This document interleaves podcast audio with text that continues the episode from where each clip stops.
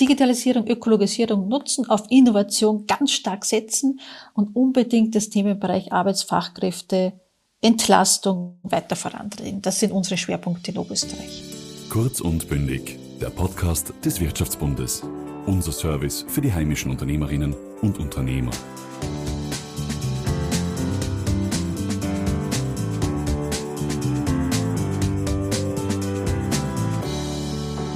Heute zu Gast bei uns ist Doris Hummer, die derzeitige Präsidentin der Wirtschaftskammer Oberösterreich. Seit 1998 ist sie in den unterschiedlichsten Bereichen als Unternehmerin, Gesellschafterin und Aufsichtsrätin tätig. Obendrein war sie von 2009 bis 2015 Landesrätin für Bildung, Wissenschaft und Forschung. Derzeit ist sie neben ihrer Tätigkeit in der Wirtschaftskammer Geschäftsführer von Domico, einem führenden Dach-, Wand- und Fassadensystemhersteller in Oberösterreich obendrein noch Vorstandsmitglied der IWS Oberösterreich. Mit ihr sprechen wir heute über die wirtschaftliche Situation im Industrieland Oberösterreich. Ja, sehr geehrte Frau Hummer, vielen Dank, dass Sie heute bei uns sind. Sehr gerne, freut mich. Die Arbeitswelt in Oberösterreich wird momentan von einem Rekord an offenen Stellen und hohen Arbeitslosenzahlen geprägt. Wie können Sie sich dieses Paradoxon erklären? Also Gott sei Dank sind ja die hohen Arbeitslosenzahlen zurückgegangen. Wir haben aber immer noch Arbeitslose und die erfreuliche Entwicklung am Arbeitsmarkt, nämlich dass Beschäftigung zugenommen hat und dass unsere Betriebe gewachsen sind, trotz Pandemie und alle Herausforderungen, bringt einfach diese Mischung zustande. Und wir haben einfach die Realität, die demografische Realität, dass wir weniger Erwerbstätige nicht nur jetzt haben, sondern auch in Zukunft haben werden. Mhm. Und wo muss man Ihrer Meinung nach ansetzen, um einerseits die Arbeitslosenzahl zu senken und die offenen Stellen zu reduzieren? Ja, leider Gottes gibt es nicht sozusagen das eine Wundermittel und das wirkt und damit äh, haben wir dieses Problem gelöst, sondern das ist tatsächlich ein Drehen an ganz, ganz vielen Stellrädern. Also wirklich hinzuschauen, wo können wir die höchste Wirkung erzielen. Und äh, wenn man jetzt im Bereich der Arbeitslosigkeit hineinschaut, dann haben wir in Österreich, da muss man sozusagen die Gesamtperspektive sich anschauen, einfach das Phänomen, dass wir Arbeitslose, die in Wien sind, nicht in die Regionen bekommen, wo wir tatsächlich Arbeit auch anbieten. Also hier haben wir schon in unserem ganzen äh, Arbeitsmarktpaket einige Stellräder, die gedreht werden müssen. Zum Beispiel, um nur eines zu erwähnen, wir haben aktuell noch immer dass Arbeitslose auch langfristig neben Arbeitslosigkeit geringfügig dazu verdienen dürfen. Was als Einstieg sinnvoll ist, ist als Langzeitvariante hemmend, dass Arbeit aufgenommen wird, weil es ja ganz geschickt ist sozusagen, äh, einerseits Arbeitslosengeld zu bekommen, ein paar Stunden zu arbeiten und dann habe ich netto mehr, als würde ich 40 Stunden arbeiten. Also wir haben einfach Fehler im System. Äh, die gehören behoben. Und dann geht es darum, dass wir jene Gruppen uns genau anschauen, wo wir tatsächlich noch Arbeits- und Fachkräfte aktivieren können, bei den Jungen, bei den Älteren, bei den Frauen, also in den unterschiedlichen Zielgruppen hineinschauen. Und jetzt wird man das Problem ja nicht nur mit österreichischen Arbeitslosen lösen können, sagen uns Experten. Wie können wir es schaffen, mehr Fachkräfte, auch gut ausgebildete Fachkräfte aus dem Ausland zu bekommen? Ja, völlig richtig. Wir haben zwar noch Potenziale bei den Frauen, weil da haben wir eine riesenhohe ähm, Teilzeitquote oder auch bei den Jungen, wenn man in Richtung Ausbildungszeiten blickt, bei den Älteren, wir gehen alle viel zu früh in Pension, aber ohne entsprechendes Nutzen von auch äh, Potenzial, nicht nur aus Europa, weil dort ist der Arbeitsmarkt genauso leer, sondern weltweit, werden wir unseren Wohlstand, und das möchte ich mit aller Klarheit sagen, nicht aufrechterhalten können. Dann wandern diese Arbeitsplätze in andere Regionen, wo es Menschen gibt, ab. Es ist ja auch ein Problem, die Lehre. Viele Unternehmer klagen darüber, dass sie immer weniger Lehrlinge bekommen. Ähm, welche Maßnahmen sollten da gesetzt werden, damit der Lehrer wieder ein größerer Stellenwert in der Gesellschaft zugeschrieben wird. Also Punkt eins, wir müssen mal aufhören äh, zu diskutieren, ist die Lehre, hat die ein gutes Image oder nicht? Die Lehre hat, und das kann ich für Oberösterreich wirklich aus Überzeugung sagen, ein sensationelles Image. Warum? Weil sich fast jeder zweite junge Mensch mit 15 Jahren für diese Ausbildungsform entscheidet. Damit ist es die am meist gewählte Ausbildungsform ähm, im Vergleich zu allen anderen.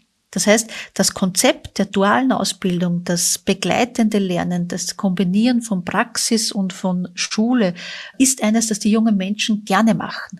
Wichtig ist, dass die Lehrangebote immer up-to-date sind. Wichtig ist, dass wir auch dort neue Zielgruppen erschließen. Das haben wir zum Beispiel gemacht mit der dualen Akademie, wo wir für Maturanten eine ganz spezifische Form der dualen Ausbildung anbieten können, die sensationell nachgefragt wird. Und äh, wir müssen natürlich auch alle neuen Inhalte, die daherkommen, Stichwort Digitalisierung, Ökologisierung, auch in diese Lehrberufe integrieren, in die Ausbildung auch entsprechend einfließen lassen.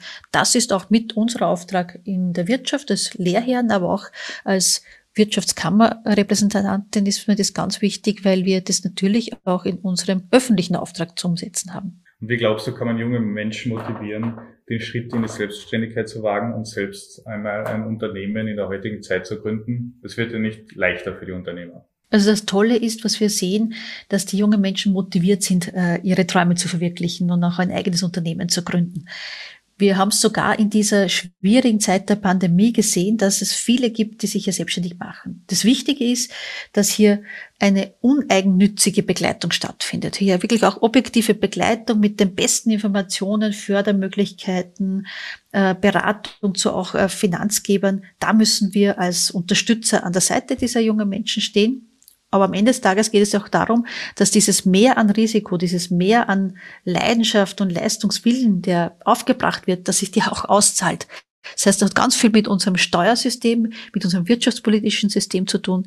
Wenn das nicht passt, dann werden junge Unternehmen ihre Ideen nicht erfolgreich umsetzen können, aber die werden auch Familienunternehmen, die ja oft in mehreren Generationen erfreulicherweise bei uns tätig sind, eben nicht mehr in die nächste Generation weitergegeben. Und da ist sozusagen wirklich unser ganz großer Fokus als Wirtschaftsvertreter, dass wir Sorge dafür tragen, dass der Boden in Österreich ein so guter ist, dass jedes Unternehmen mit guten Produkten auch entsprechend wachsen kann. Sie sind ja nicht nur Wirtschaftskammerpräsidentin von Oberösterreich, Unternehmerin und Mutter, sondern waren auch im äh, Landesrätin für Bildung, Wissenschaft, Forschung Jugend und Frauen in Oberösterreich. Und oft ist ja immer eine Diskussion in der Wirtschaft äh, und der Landespolitik die flächendeckende Kinderbetreuung. Was muss Ihrer Meinung nach getan werden, um sie vor allem in den ländlichen Regionen ähm, weiter ausbauen zu können, beziehungsweise hängt es denn immer nur am Geld? Leider Gottes hängt es ganz oft am Geld, weil der, die, das in der Verantwortung der Bürgermeisterinnen und Bürgermeister liegt, solche Institutionen zu gründen und zu finanzieren. Sie bekommen natürlich Förderungen, aber die haben zu entscheiden, was mache ich? Mache ich das Feuerwehrhaus oder mache ich äh, Kindergarten, saniere ich die Schule? Und da braucht es ein ganz klares bundes- und landespolitisches Commitment, dass wir dieses Ziel erreichen wollen. Und dafür kämpfe ich auch. Ich halte es für ganz, ganz wichtig, dass wir auch in unseren ländlichen Regionen einfach hier ein ganz tolles Unterstützungsangebot für junge Familien haben, weil nur dann können wir auch ein anderes Problem auf der Arbeitsmarktseite zumindest ein Stück weit lösen. Das heißt, es muss die Finanzierung einfach auch sichergestellt werden, weil dann braucht der Bürgermeister nicht überlegen, mache ich es oder mache ich es nicht oder was mache ich zuerst, sondern dann gehört das in jede Gemeinde, in jede Region auch flächendeckend dazu, von der Krabbelstube bis zum Kindergarten, einfach das Angebot, das sich die Familien, die Mütter und Väter auch wünschen. Österreich ist ja das führende Exportbundesland von Österreich und auch mit den Umlandbundesländern der anderen europäischen äh, Nationen gut verbunden. Was muss Oberösterreich in Zukunft leisten können, um diese Wettbewerbsfähigkeit aufrechtzuerhalten? Wir haben uns mit dem ganz intensiv beschäftigt. Wir haben hier gemeinsam mit WIFO ähm, uns einen sogenannten wirtschaftspolitischen Masterplan zurechtgelegt. Das heißt, genau identifiziert, wo wir Schwerpunkte zu setzen haben. Interessenspolitischer Natur, aber natürlich auch im Bereich von Service und Bildung. Und ganz klar sind es natürlich diese Faktoren rund um den Arbeitsmarkt. Ohne Mitarbeiterinnen und Mitarbeiter wird Wachstum nicht möglich sein und Schrumpfung wird einsetzen. Es geht ganz klar darum, dass wir ein, weiterhin ein innovationsgetriebener Standort sind, weil nur dann bist du im Export erfolgreich, wenn deine Produkte besser sind, dann kannst du auch höhere Preise verwirklichen. Auch diese Strategie ein ganz klarer für Oberösterreich. Und da kommen die zwei großen Change-Prozesse, die aktuell eigentlich weltweit da sind. Die müssen wir gut meistern. Und das ist das, der ganze Themenbereich rund um die Digitalisierung, aber auch der ganze Themenbereich rund um die Ökologisierung.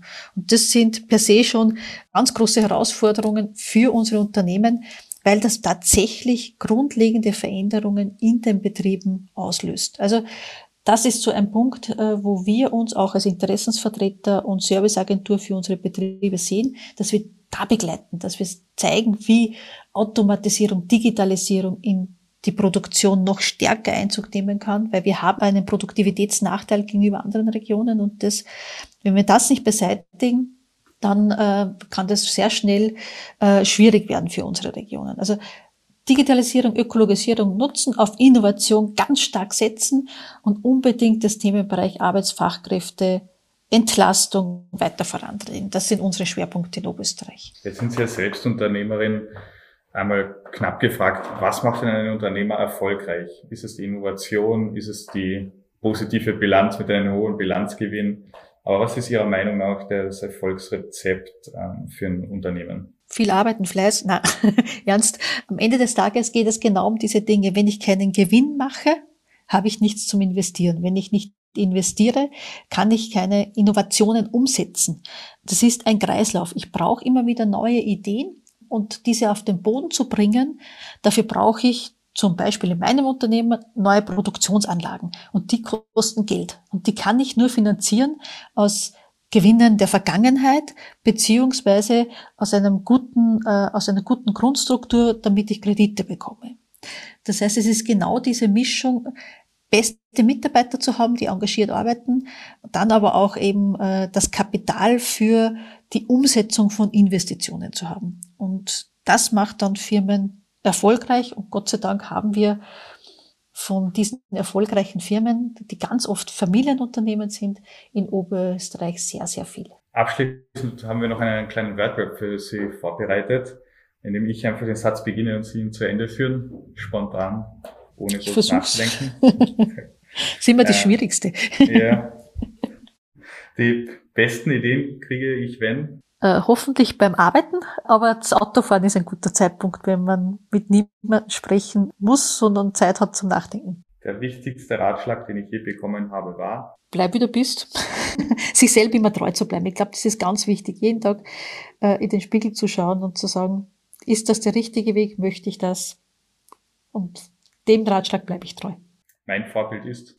Da kann ich wirklich in meiner Familie ganz, ganz viele äh, Vorbilder heranziehen, ob es meine Oma war, äh, ob es meine Eltern sind, meine Schwester, die alle in ihren Bereichen nicht äh, nur erfolgreich, sondern einfach auch authentisch sind und ihren Weg gehen. Dieser traditionelle Brauch liegt mir besonders am Herzen. Ich liebe Weihnachten. Ich oute mich. Ich mag all das rund um Weihnachten, was da dazugehört. Und auch diese ruhige Zeit mit all den Feierlichkeiten. Das ist mir etwas, was mir wichtig ist. Und Österreich ist für mich Österreich ist für mich ein wunderschönes, sicheres Land, wichtiger denn je. Und ich bin davon wirklich überzeugt, dass in diesem Land jeder, der fleißig ist und den Willen hat, seine Träume verwirklichen kann. Frau Hummer, vielen, vielen Dank, dass Sie sich heute Zeit genommen haben und hoffentlich hören wir uns bald mal wieder. War mir ein Vergnügen. Vielen Dank für die Einladung. Das war eine neue Folge von Kurz und Bündig. Wenn euch dieser Kanal gefällt, abonniert ihn, um jeden Freitag die aktuellste Folge mit spannenden Gästen zu hören. Bis zum nächsten Mal. Kurz und bündig. Dieser Podcast wurde Ihnen präsentiert vom Wirtschaftsbund.